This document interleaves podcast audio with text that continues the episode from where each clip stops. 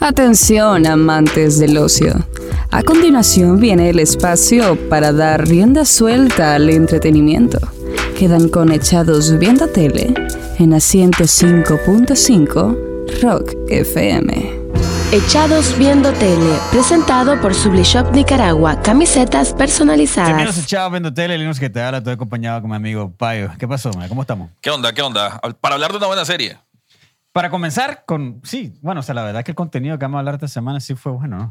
Ajá, decente. decente. Y estamos hablando de una que, que salió de la nada. O sea, yo, yo no me di cuenta de esto por ningún lado. Yo no sabía que, que iba a existir. No conozco ninguno de los actores. Todito es completo. Ah, cómo no, hay uno, pero que no lo voy a decir quién es porque siento que fue como. Hay una- dos cameos. Sí, que, que fue como. Fue como una buena. rele- Como. De repente lo- lo- o sea, nos sentimos como cómodos con el maje y creo que spoileamos algo si decimos quién es, pero en sí son Eh, so- de- Solo el detalle, porque me lo aclararon ahí un par de amigos, le mando un saludo a Illich, por si acaso, eh, que el actor, este, el principal, ya había salido en la serie Shameless, que me la han recomendado un montón. También saludo a un amigo que se llama Porto, que me la, recordó, me la ha recomendado un montón y yo nunca la he visto, la verdad.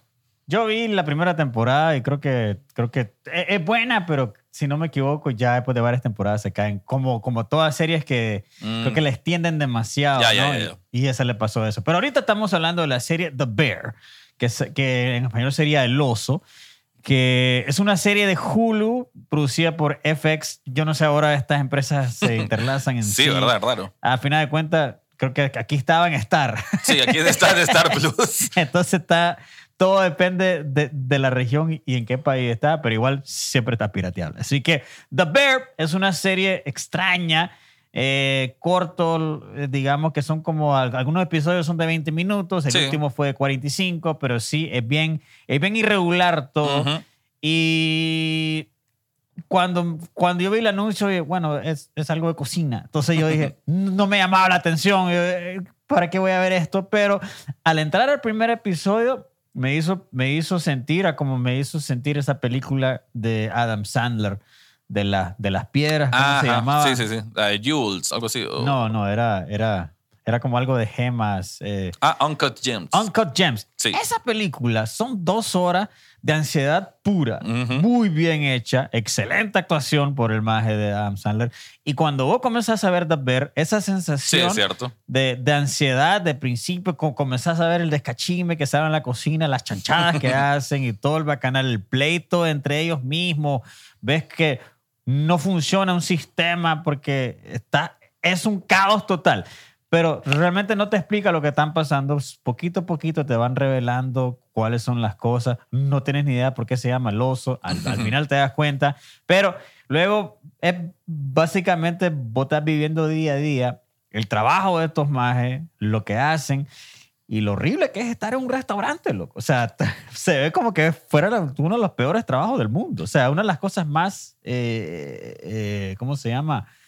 Eh, estresantes que- Ujú. Que, al, parecer, pues. Y mira, la serie, la verdad que igual que decimos, me tomó por sorpresa, pero qué buena sorpresa. Diciéndolo así claramente, por lo menos yo sí le voy a tomar como en el top 10 de lo mejor del año. Así ya, ya la pongo, le pongo una estrella, porque es un producto muy original. O sea, aquí es cierto, vamos a ver el, el estrés, la tensión, la ansiedad que genera un espacio de trabajo reducido literal en espacio. Están chocando espalda con espalda todas estas personas.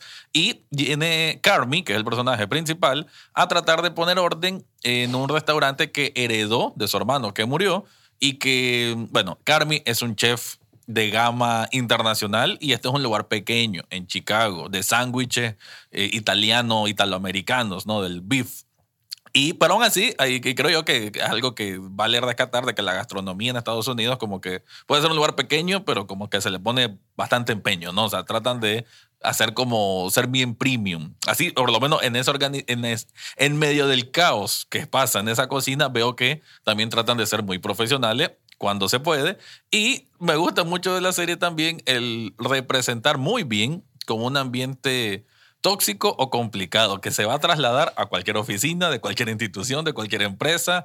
Algunas similitudes con mi realidad del día a día, de que la persona que no hace caso, la persona que ya lleva más tiempo, la persona que dice que por qué vos sos jefe si sos más joven que yo. Eh, Todos esos conflictos me parece súper bien retratados, súper naturales. Las actuaciones de todos le doy un, no sé, casi qué puntuación perfecta porque ni crees que son actores, Es- pensás que son trabajadores Es que reales. Esa es otra parte. Creo que muchas eh, productoras no se dan cuenta lo, lo importante que es algo que sucedió en una comedia que no tiene nada que ver con esto. The Office, no sé si la. En The Office, la mayoría de los personajes, solo Pam y, y- y- Jim. y Jim eran más que eran simpáticos. Pero igual, esos dos no eran Pero no galanes ni- ni estrellas. O sea, No, no parecían actores de novela. Exacto. No era pelo perfecto, no, Sí, no eran sí. pompeadísimos, es simplemente eran simpáticos. Y aquí en este caso de Bear ves a los actores que no se ven como actores de Hollywood. No. No son preciosos, no son cuerpos perfectos, ni el cabello de Akachima. No, son más normales. Y Sí. creo que e- eso incide bastante. Un montón, Entonces, sí, sí, vos sentís que realmente, ah, como decís vos, no parecen actores, parece que realmente está la cámara filmando en un restaurante con todo tecado.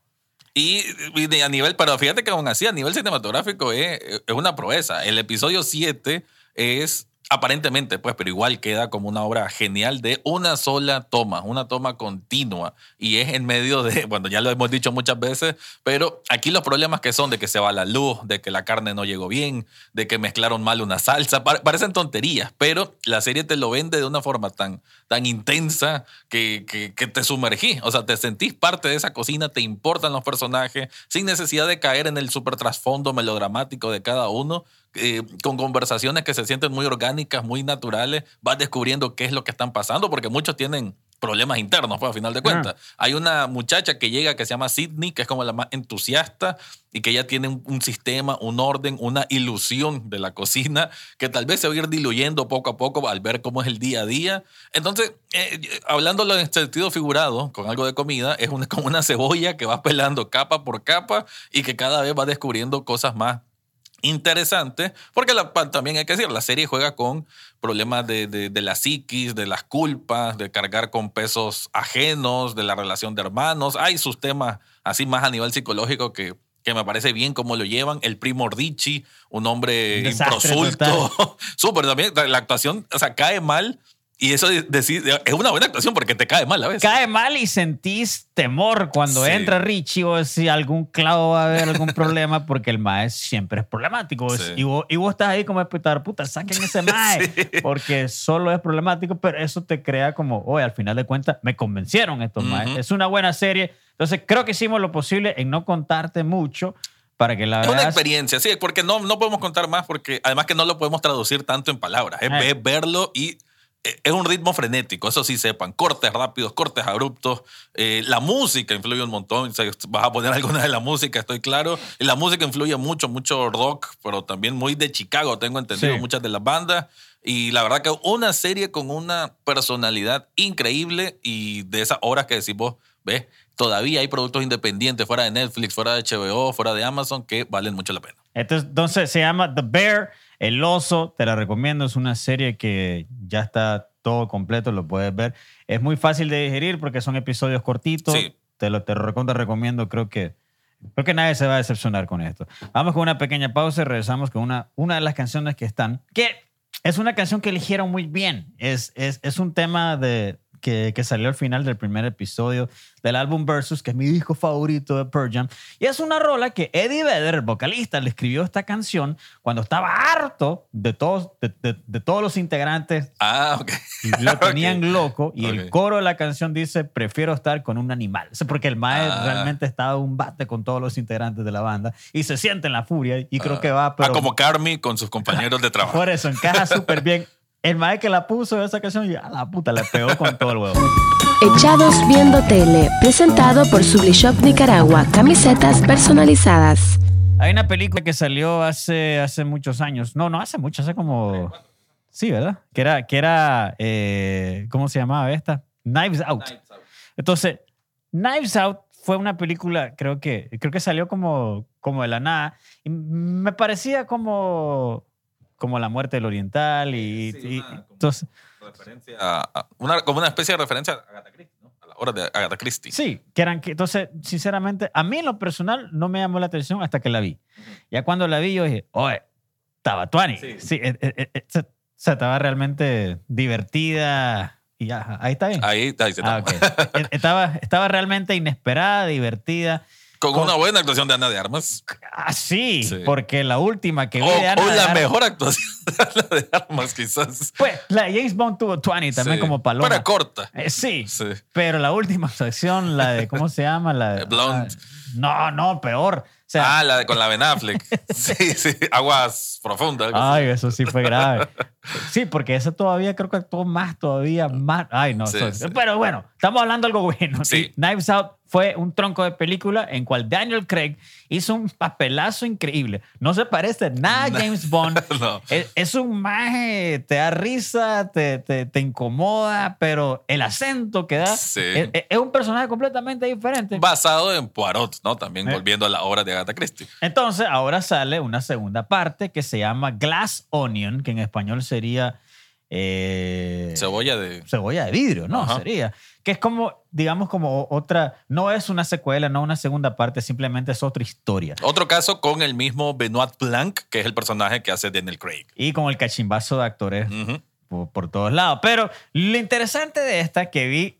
Cuando vi el anuncio, ah, es otra película nada más. No, espérate. Ya, le, ya en el anuncio te tiran el twist. Me imagino que va a haber otro twist. Sí, sí, sí. en sí. cual hay un archi recontramillonario que es interpretado por este maje Edward Norton, que más invita a un cachimbo de gente. Y este cachimbo de gente, estamos hablando de Dave Batista, Ujú. Kate Hudson, eh, son un montón de personalidades. Entonces Sí. me imagino que va como la primera, que cada uno, o sea, ¿quién salió ahí?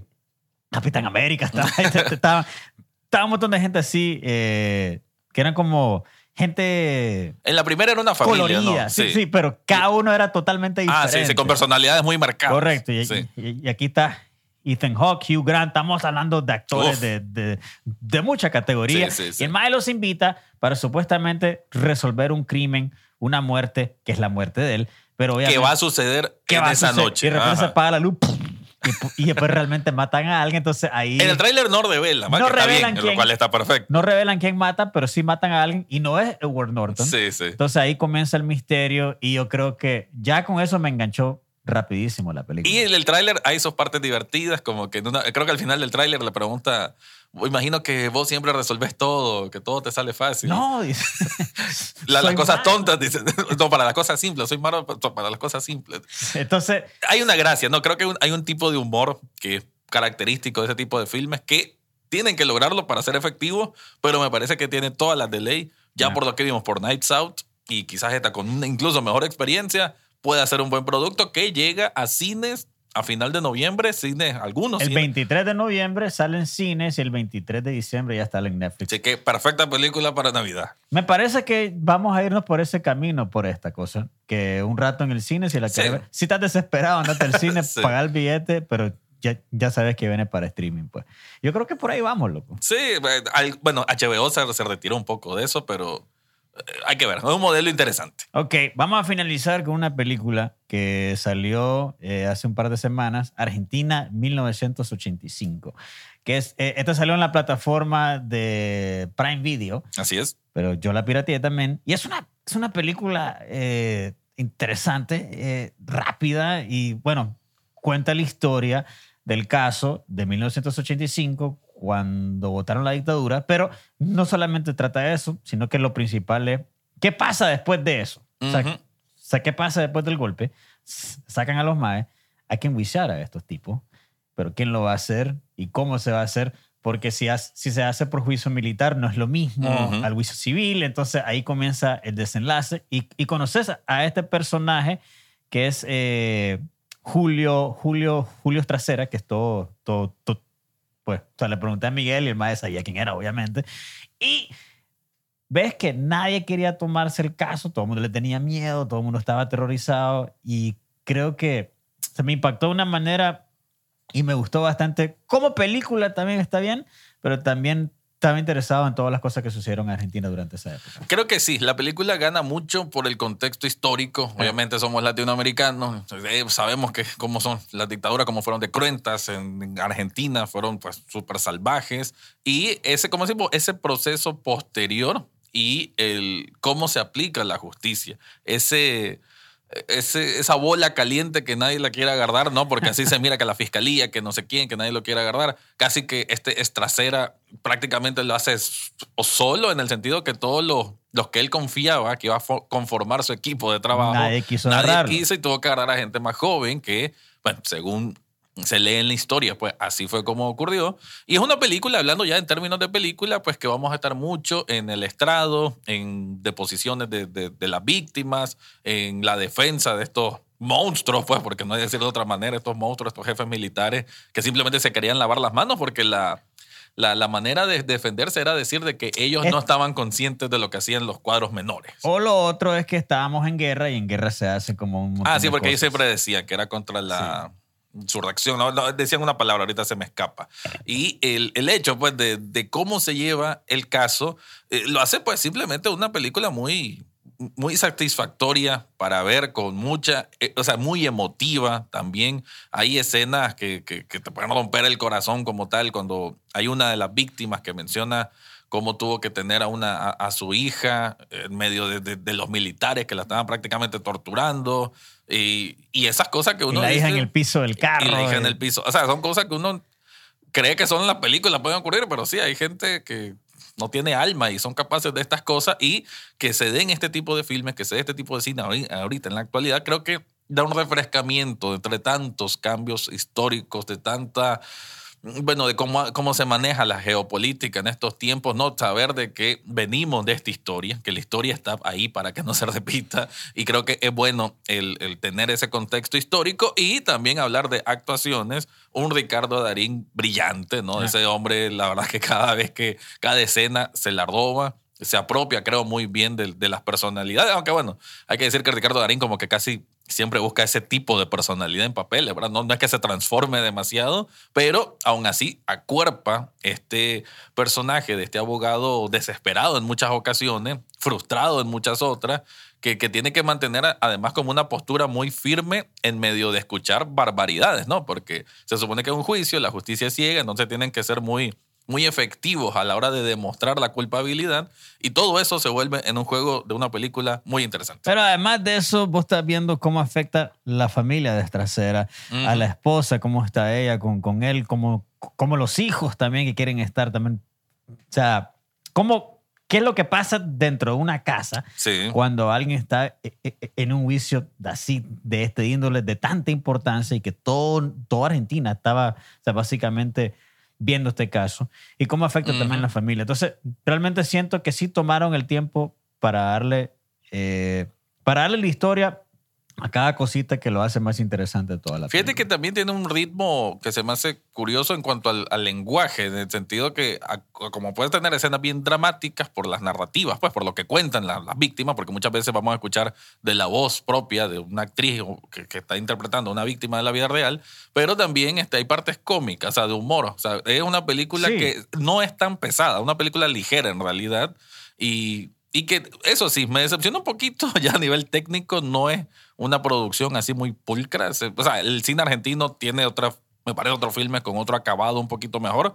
Algo sencilla en ese sentido, pero como decimos, el, el gran peso de lo que está contando la hace ser muy, muy recomendable. Y Estracera a veces te pone loco, pero así es porque hasta los más que están trabajando con él, o sea, no lo soportan al más, Sí, porque es intenso. Es, intensísimo el más, Sí. entonces realmente vos decís, ya cállate, güey", pero, pero esa es su personalidad y eso es lo que pudo haber hecho. Yo creo que no, o sea, ninguna otra persona pudo haber hecho es lo Sí, que hizo. sí, sí. So, ¿qué, ¿Qué te puedo decir? Mi- 1985, no, se llama Argentina 1985, es una, es una buena película. O sea, dos horas con 20, pero creo que vale Creo la que no, pena. no se sienten. No se sienten en este caso porque son varias cosas que van sucediendo, entonces no te vas a aburrir. Buena película. Así que esta semana te podemos recomendar El Oso, The Bear, ex- excelente. eh, Por todo material. sentido. Sí, por todo sentido. Una super serie producida por FX. Eh, The Glass Onion, que es la, no la segunda parte, digamos que otro episodio Ujú. de la película Knives Out, que parece que se ve de maravilla, va por el mismo camino que la primera. Y Argentina 1985, tronco de película, peliculón. Te, te la recontra recomiendo. Sí, puede ser que te pongas a llorar un poquito, pero de eso se Es trata historia, la al final, exactamente. Entonces, esto fue Chava Viendo Tele, recordá, todos los, todos los eh, jueves aquí en Rock FM y en la televisión, en Canal 8, sábados y domingos a las 9 de la noche. Y en la Rock 22 lo puedes ver el episodio completo los lunes a las 8 de la noche, miércoles a las 11 de la mañana. Y en YouTube, y... esos créditos están muy largos. Echados Viendo Tele, presentado por Sublishop Nicaragua, camisetas personalizadas.